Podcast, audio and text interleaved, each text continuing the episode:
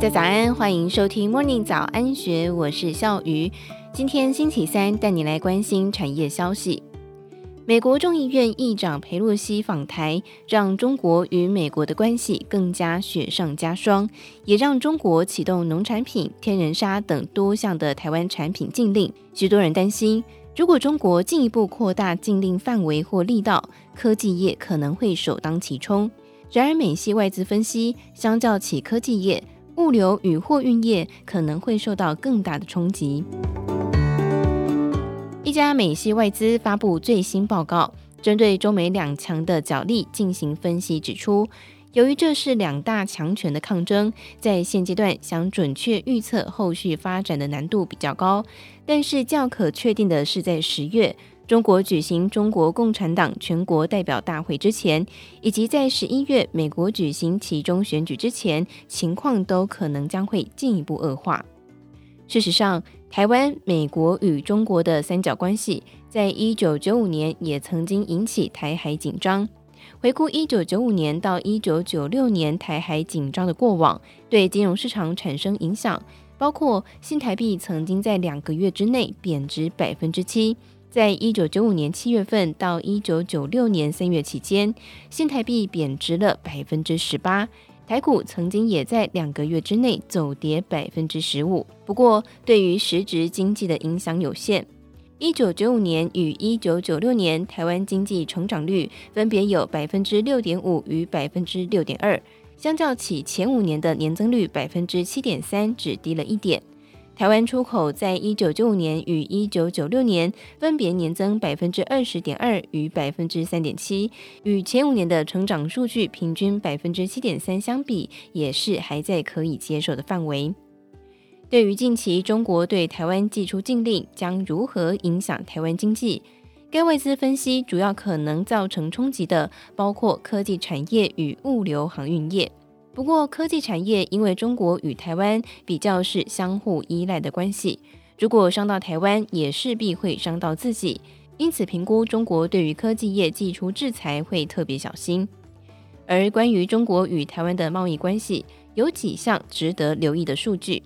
首先，台湾出口到中国与香港比例大约占整体出口的百分之四十二，贡献台湾 GDP 大约有七成。因此，后续中国是否会有进一步的动作，值得民众留意。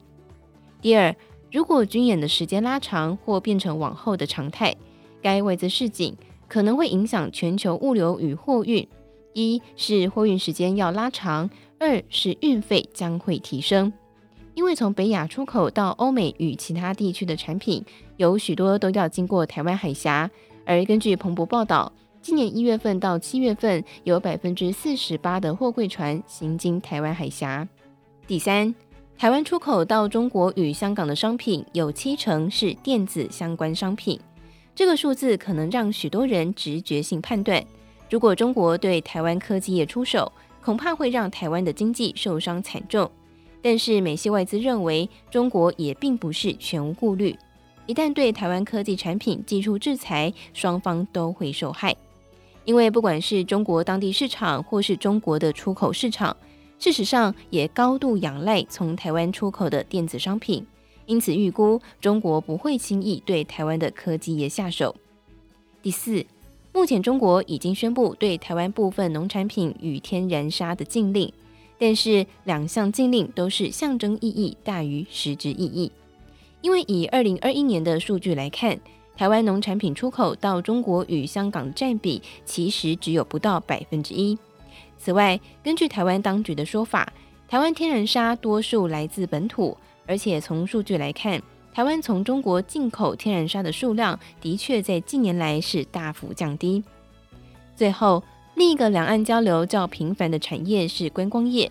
过去中国观光客来台湾的数量曾经一度大增。由二零零八年仅百分之十二的占比，提高到二零一五年百分之四十的高峰。当时旅游相关的服务业占台湾 GDP 曾经一度提高到百分之二点七。不过，从民进党在二零一六年执政之后，中国观光客的数量就开始降低。到二零一九年，中国观光客占比跌到大约百分之二十二点六。在疫情爆发之后，数字更在二零二零年跌到百分之七点八。就因为来自中国的观光客占比已较过往还要更少，因此该外资评估，就算两岸关系恶化，影响到中国观光客访台数量，对经济产生的影响大概也有限。